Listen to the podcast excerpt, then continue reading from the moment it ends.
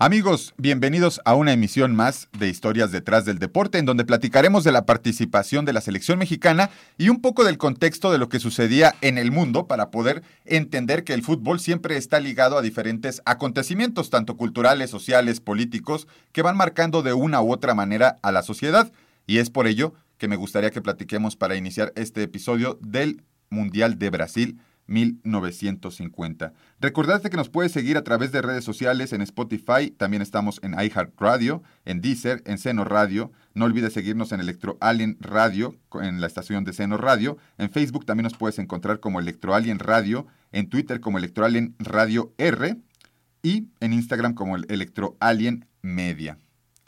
Bueno, pues México no pudo participar en la Copa del Mundo de Italia 1934, como lo habíamos platicado previamente, luego de que sorpresivamente en aquel entonces cayó en la clasificación norteamericana contra el rival del norte, contra Estados Unidos, y se quedó sin su primer mundial, al menos después de haber participado en 1930. Y cuatro años después, más adelante en Francia 1938, pues bueno, mm, se terminó retirando la selección mexicana junto a El Salvador, a la Guyana neerlandesa, junto a varias selecciones por hacer un boicot en contra del Mundial, ya que no se había respetado llevarlo primero a Sudamérica, luego a Europa y regresar a Sudamérica. Y bueno, Argentina fue el que desató toda esta polémica, dando la clasificación automáticamente en ese entonces a Cuba, que fue la única ocasión en donde estuvo presente en una Copa del Mundo. Pero bueno, los siguientes 12 años, la Copa del Mundo estuvo detenida. Les voy a platicar por qué se llevó a cabo desgraciadamente la Segunda Guerra Mundial. Es un hecho histórico que pues marcó la vida pública de cada país, por lo que se decidió reorganizar hasta 1950 esta competición en donde Brasil al final fue la elegida como sede, luego de que Suiza también puso una propuesta para poder ser la candidata número uno, pero fracasó por los pocos estadios que tenía para poder albergar un torneo tan importante. En el país amazónico, en, en, el mundo, seguían pasando cosas, y una de ellas era en el país amazónico en donde Getulio Vargas era electo presidente de Brasil y daba inicio a su segundo mandato al frente del país. Ya empezábamos a hablar o a ver una pequeña dictadura que más adelante se consolidaría. En la Unión Soviética se establece la pena de muerte, un tema importante, ya que los soviéticos en ese momento estaban en contra de todo este tipo de pensamientos. Mientras esto sucedía en ese lado del mundo, en Corea comenzó la guerra, la cual terminó por dividir al país entre Corea del Norte, apoyada por el bloque hoy soviético o, Rusia, y Corea del Sur, liderada en aquel entonces y hasta ahora por los Estados Unidos de América. Pero eso no era todo. Por ejemplo, en Libia, país del norte de África, se lograba independizar de Italia. Mientras tanto, en la Ciudad del Vaticano, pasaban cosas importantes, y es que déjame contarte que el Papa Pío XII declaró el dogma de la Asunción de María, y con esto, pues bueno, obviamente hay que adentrarnos más a la Copa del Mundo. Llegó el, segundo mundial para nuestro país, pues ya habíamos faltado a Italia y a Francia 1934 y 38 respectivamente, por lo que era una nueva oportunidad para mostrarse ante el mundo. Para poder asistir al torneo, se jugó el segundo torneo de naciones realizado en Norteamérica, organizado por la NAFC, que fue en aquel entonces, además, el torneo clasificatorio para la Copa Mundial de Brasil 1950. El certamen se llevó a cabo en la Ciudad de México, algo poco común en esta época, y se jugó en, septiembre de 1949. La selección local, que fue la selección mexicana, se coronó campeona al ganar sus cuatro partidos clasificatorios para la Copa Mundial junto a Estados Unidos. No tuvimos problema para vencer 6 por 0 y 6 a 2 a los americanos, además de ganarle 2 a 0 y 3 a 1 a los cubanos. Con un plantel con jugadores que ya empezaban a ser reconocidos y que son nombres que marcaron la historia de nuestro deporte, como Antonio Latota Carvajal, portero que estuvo en cinco Copas del Mundo, el primero en lograrlo dentro de la competición, Horacio Casarín, un jugador, un delantero del Atlante, joven, que ya empezaba a mostrar cosas interesantes para esta selección, y José Luis Borboya, además de ser dirigidos por Octavio Vial, quien fue figura de Club América y se retiró apenas un año antes, en 1949, para ser entrenador de las Águilas y luego de la Selección Nacional de México. Esto fue un mundial histórico para los amazónicos, los charrúas y para nosotros, obviamente los mexicanos, ya que los nuestros vieron de todo un poco entre las humillaciones dentro de lo deportivo y los líos que siempre nos ganan extra cancha entre enfermedades e indisciplinas. A inicios del torneo se ventiló la información de que 16 jugadores tenían anemia, ¿puedes creerlo? No podrías presentarte a una competición de alto ritmo o de alta exigencia con 16 jugadores enfermos y más de anemia. Y al llegar a Brasil no pudieron trabajar ya que no había canchas para entrenar. Pero bueno, eso es parte de la Copa del Mundo. Para que tú no te vayas, te dejo con esta cancioncita de la época y que conozcas más o menos lo que sonaba en 1950 y regreso contigo.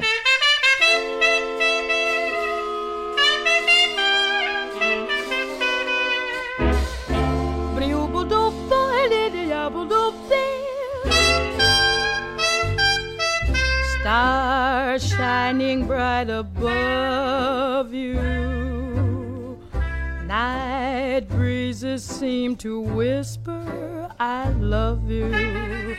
Birds singing in the sycamore tree. Dream a little dream of me. Say nighty night and kiss me. Just hold me tight and tell me you'll miss me. While I'm alone and blue as can be, dream a little dream of me. Stars fading, but I linger on, dear. Oh, how you linger on. Still craving your kiss. How you crave my kiss. Now I'm longing to linger till dawn, dear. Just saying this. Give me a little kiss, sweet dreams, till sunbeams find you. Sweet dreams that leave all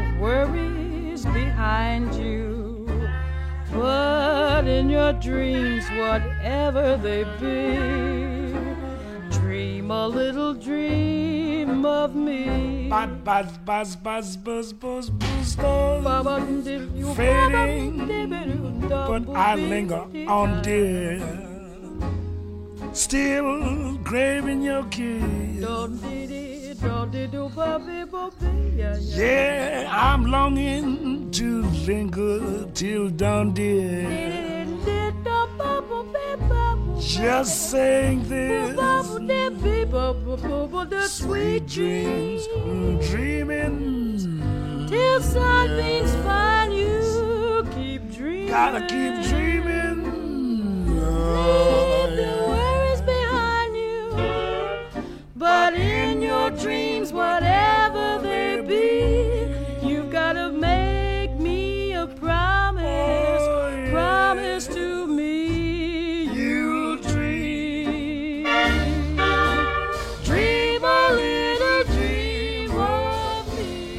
Amigos, muchas gracias por continuar con nosotros. Seguimos a través de nuestras redes sociales. Nos puedes encontrar para escuchar este podcast a través de Spotify, iHeartRadio, Deezer y Seno Radio. Además, nos puedes encontrar en redes sociales, en Facebook como Electroalien Radio, en Twitter como Electroalien R y en Instagram como Electroalien Media, para que puedas estar al pendiente de qué día salen los podcasts, no solamente los míos, sino también de muchos compañeros que por ahí platican de diversos temas y puedes encontrar de todo.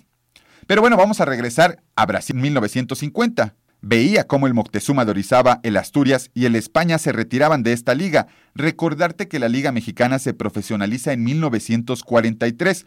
Con esto ya estamos hablando de siete años en donde la liga se mantenía activa y evidentemente pues muchas personas podrían querer tener un equipo dentro de ella. Pero bueno, a raíz de la salida de estos tres grandes equipos como lo fue Moctezuma de Orizaba, el Asturias y el España, fue ocupado por la reaparición de uno de los conjuntos más exitosos en la historia del circuito, como lo son los Rayos del Necaxa. También a partir de esta temporada se dio paso al descenso. Fue cuando llegó por primera vez el descenso a nuestro país, aunque ahora no lo vemos aplicado. Una vez creada la segunda división, el equipo de San Sebastián fue el primero en caer a este segundo, segunda liga profesional y en donde tuvieron que desarrollarse para poder intentar subir a la primera de la Liga Mexicana. Algo histórico que muchos tendrán muy marcado porque acaba de romperse esa maldición es lo que sucedió con Atlas. Es correcto, los zorros consiguieron el campeonato por la inercia de obtener la copa la temporada anterior. Guiados por Eduardo El Che Baldaita, los entonces Margaritas dieron una muestra de talento juvenil, reforzados con elementos como Adalberto el Dumbo López, que era un gran jugador de León y que pasa después a los rojinegros, y el tico, el costarricense Edwin Cubero, que ayudaron a obtener la corona en 1951. Y ojo aquí, que por eso la barra del Atlas se llama la 51, porque fue el, único, el último año donde habían logrado un campeonato hasta lo que acaban de lograr hace un par de años. Cuando en el juego Atlas contra Guadalajara, que fue disputado en el legendario Parque Oblatos, los rojinegros vencieron 1-0 para oficializar con 30 unidades el campeonato. Ganaron gracias a los puntos y así con esto la academia obtuvo su primer título de liga en primera división. Desgraciadamente pasaron más de 70 años para que pudieran lograr su segundo campeonato y curiosamente lograron el bicampeonato. Pero hablando de la Copa del Mundo, quiero contarte que en homenaje a los 25 años de presidencia de Jules Rimet, el trofeo de campeones fue renombrado. Antes solamente se le llamaba Copa del Mundo y se le cambió el nombre por Copa Jules Rimet. Las sucesivas retiradas provocaron que solo participaran 13 países. Veníamos del conflicto de la guerra y entonces se inscribieron 6 europeos y 7 americanos.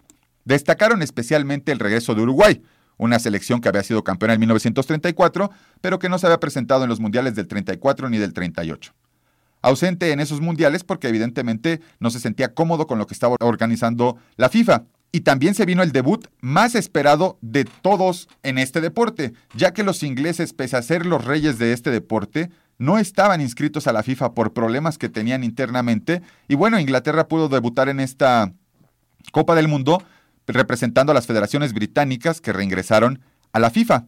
Contarles un pequeño dato curioso, en ese entonces Varias selecciones regresaron, como en este, en este caso Inglaterra, y Escocia dijo que asistiría a la Copa del Mundo solo en caso de ganar este cuadrangular que jugaron allá en el Reino Unido. Evidentemente no se lo llevó Escocia y al final los ingleses o el conjunto de Inglaterra de la Rosa terminaron asistiendo a esta Copa del Mundo. Debido a su formato de competición, usado solo en esta edición, la Copa del Mundo de 1950 fue la única en la que no se celebró una final. Aquí como tal no hubo un partido definitorio para saber quién era el ganador de este torneo. Pero curiosamente toda la combinación se fue dando para que así sucediera. En la fase preliminar, los 13 participantes se dividían en cuatro grupos para que se enfrentaran todos contra todos en una sola ocasión. Los ganadores de cada grupo, o sea, sería uno de cada grupo el que pasaría, se tendrían que enfrentar también entre ellos en una especie de liguilla, lo que hoy conocemos como una liguilla. Y bueno, pues evidentemente fue algo que le dejó un poquito más de negocio a la Federación Internacional de Fútbol Asociación y lo adoptaron como algo para los siguientes mundiales. El balón oficial de aquel entonces ya tenía nombre, se llamaba Duplo T, porque en el 30, en el 34 y en el 38 cada selección tendría que llevar su balón para poder jugar entre sí. Pues bueno, vamos a seguir platicando de qué es lo que pasaba, porque fue el primer mundial del mexicano Antonio Latota Carvajal. Destacan nombres del exjugador del Real Madrid mexicano José Luis Borbolla y jugadores como José Antonio Roca y el buen Horacio Casarín. Un dato curioso que muy pocos conocen es que México no se caracteriza por jugar de verde, Pese a que los colores de la bandera es el verde, blanco y rojo, pues bueno, en aquel entonces se estilaba una vestimenta diferente. México vestía de guinda con short y calcetas azul marino. ¿Lo puedes creer? Algo que ya ni los colores pues nos representan como nación. El jersey ya era de manga corta y se mantenía obviamente el estilo del cuello, que era algo muy marcado en la época. Casi todas las selecciones traen un tipo de cuello polo, por llamarlo de alguna manera, y así es como se jugaba. No obstante, a los nuestros les tocaba nuevamente, ya en la Copa del Mundo, abrir el Mundial, y no solo eso, frente al anfitrión, y en el que fue la inauguración del Maracaná, o sea, una losa impresionante. El resultado fue una goleada de 4 a 0 a manos de los brasileños Ademir en dos ocasiones, Jair y Baltasar. El poco entrenamiento al final evidentemente les iba a pasar factura a los jugadores mexicanos. Tras esta goleada se esperaba un mejor duelo contra Yugoslavia, pero esta goliza desboronó prácticamente todo tipo de esperanzas para avanzar a la siguiente ronda.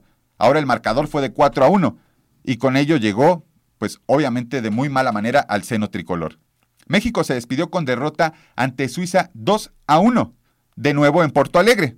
Ahí los anotadores fueron René Bader, Charles Antenén y para México el anotador fue Horacio Casarín al minuto 89 para hacer un poquito más, más decorosa la derrota. Lo curioso de este partido, porque siempre hay algo que rescatar, lo curioso de este partido es que ambos equipos se presentaron con playeras rojas. Evidentemente la de México era guinda y la del cuadro helvético, en este caso los suizos, era roja netamente.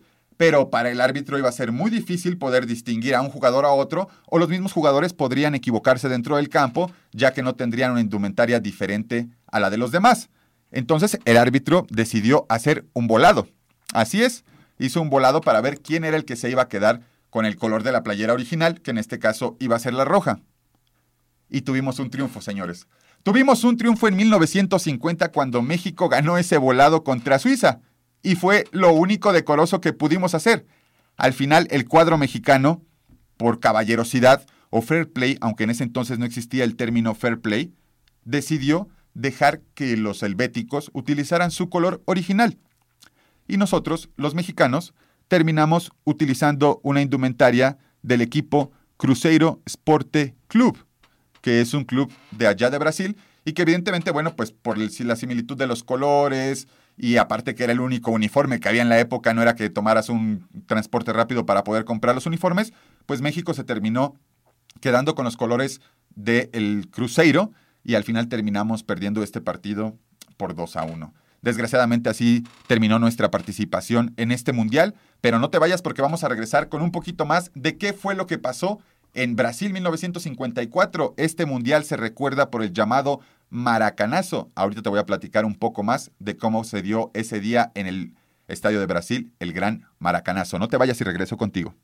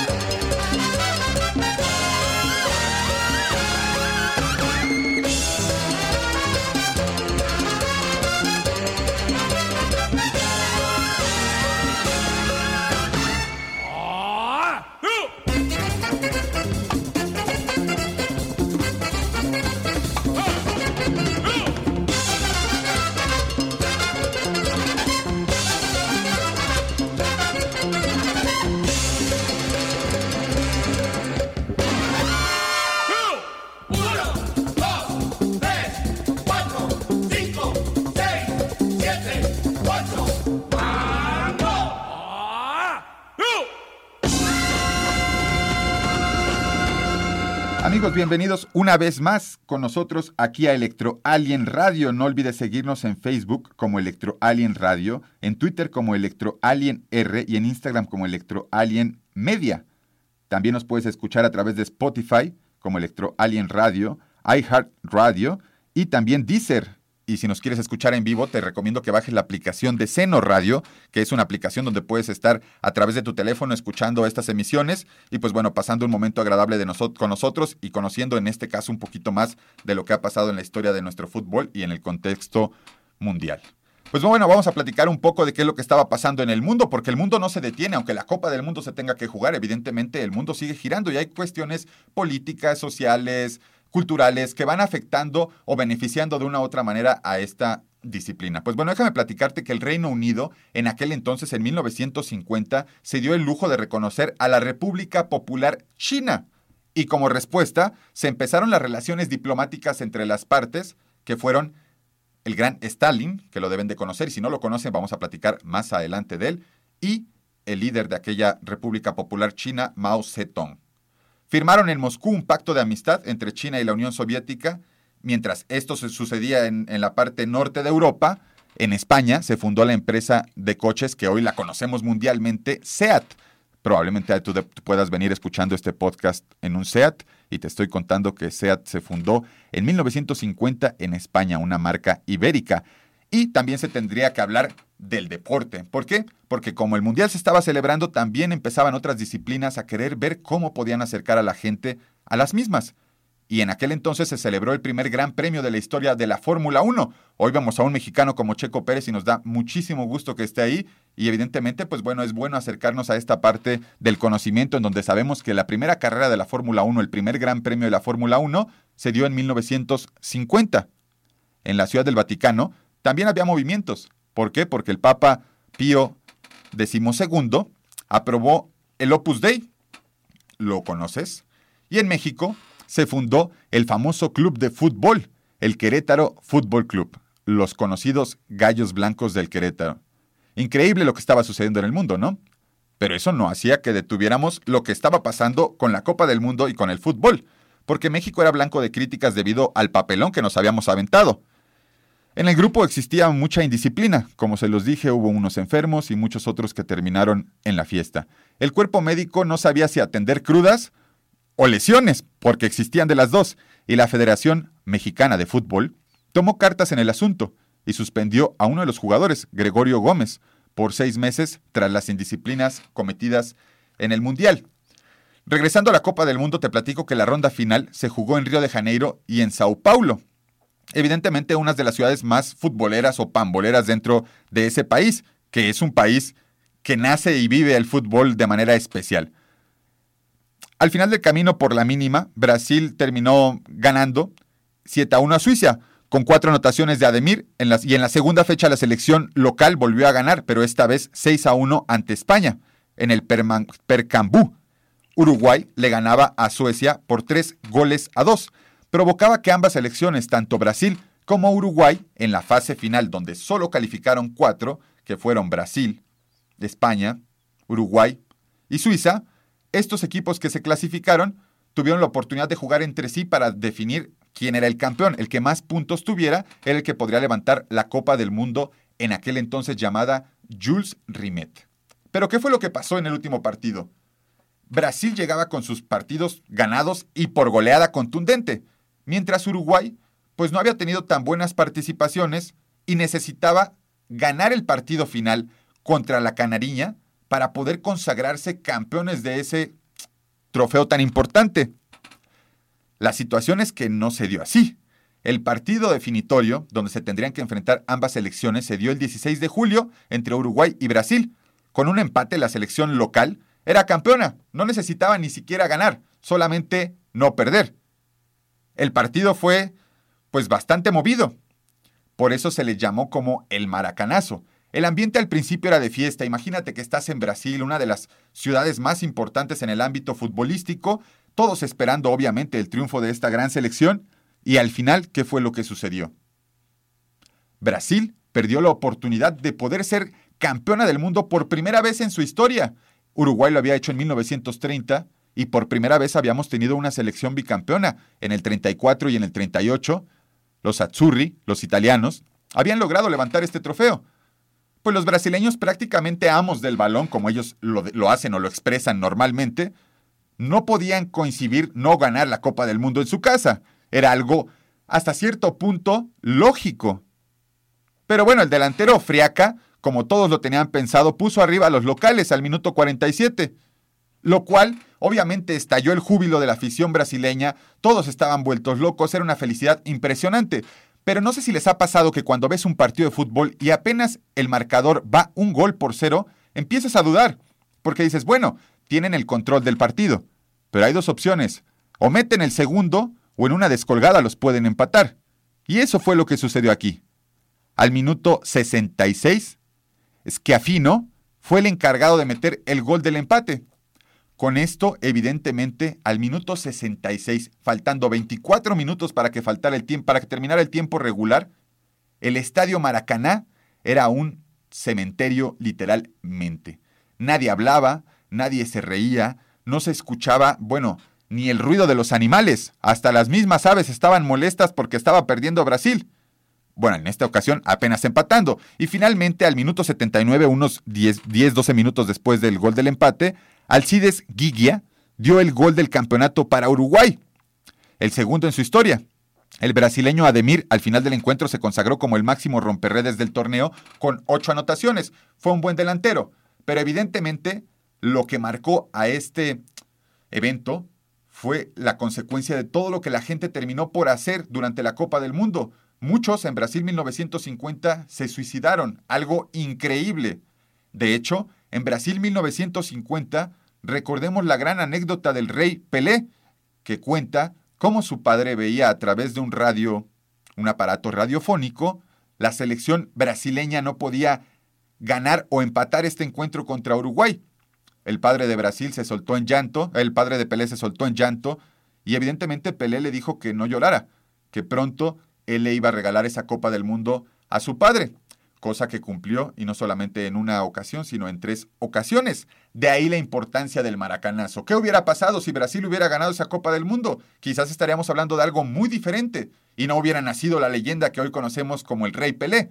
Pero Uruguay al menos para el Mundial de Brasil 1950, se ponía como una de las selecciones más importantes en, el, la orbe futbolística, junto con Italia, ganando el Mundial de 1930 y el Mundial de 1950, y los italianos haciendo lo propio con el Mundial del 34 y del 38. Es impresionante lo que pasa en el mundo del fútbol, ¿no? Y más cuando nosotros estamos dentro de la competencia. A veces no alcanzamos a ver todo lo que puede haber dentro de un torneo, pero para eso existen estos podcasts, para que no te pierdas de toda la información interesante y relevante de México en los mundiales y también de lo que está pasando en el mundo o pasaba en el mundo en aquel entonces. Mi nombre es Víctor Landeros y es un gusto que me hayas acompañado. No olvides seguirnos, por favor, a través de Electro Alien Radio en Spotify, iHeart Radio, Deezer y Seno Radio, aplicación para tu teléfono. Si nos quieres encontrar en redes sociales, no olvides buscarnos como Electro Alien Radio en Facebook, en Twitter como Electro Alien R y en Instagram como Electro Alien Media. ¿Qué pasó con México en 1954? Es una historia muy interesante de qué platicar. No te lo pierdas y en la próxima hablamos de Suecia 1954.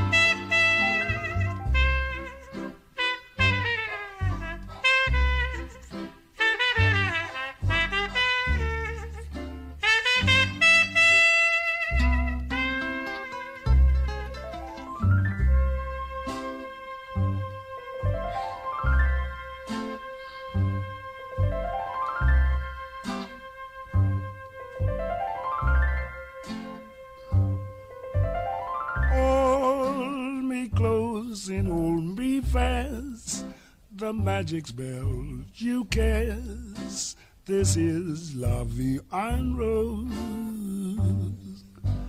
When you kiss me, heaven sighs, and though I close my eyes, I see love en Rose. When you press me to your heart, and in a world apart, a world where roses bloom.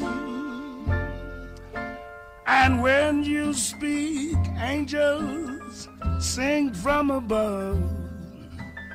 Everyday void seems to turn into love song. Give your heart and soul to me, and life will always be love Vie.